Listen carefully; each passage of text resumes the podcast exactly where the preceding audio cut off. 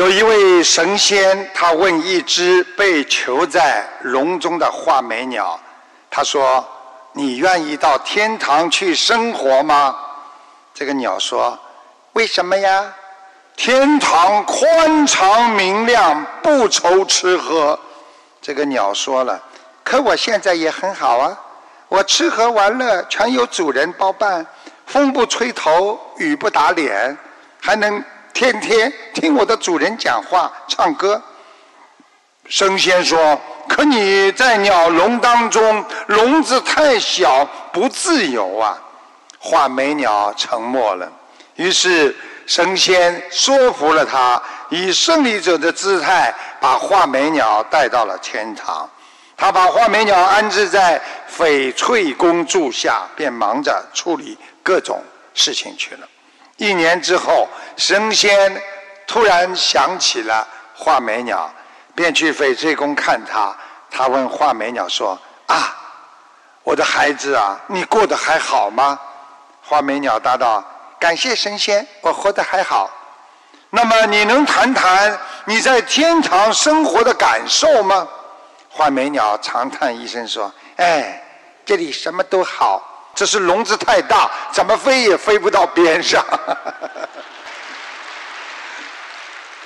人如果不能转变心态，就不能挣脱心理的枷锁，不能摆脱固有的生活模式。即使你生活在天堂当中，仍然可能有生活在地狱的感觉呀。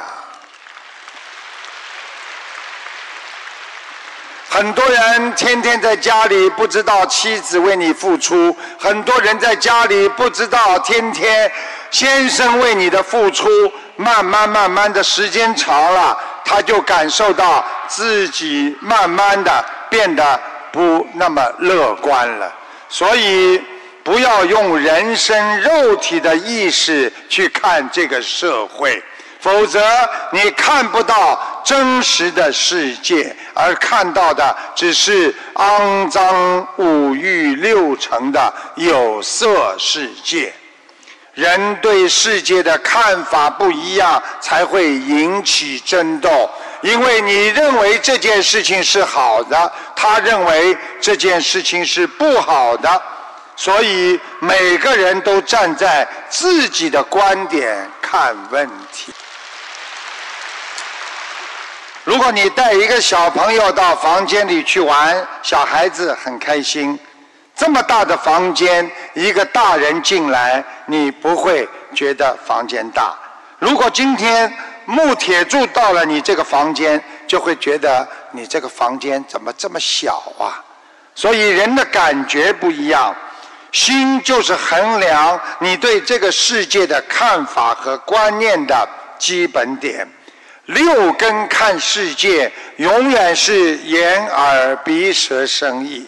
这个身幻就是你的幻觉。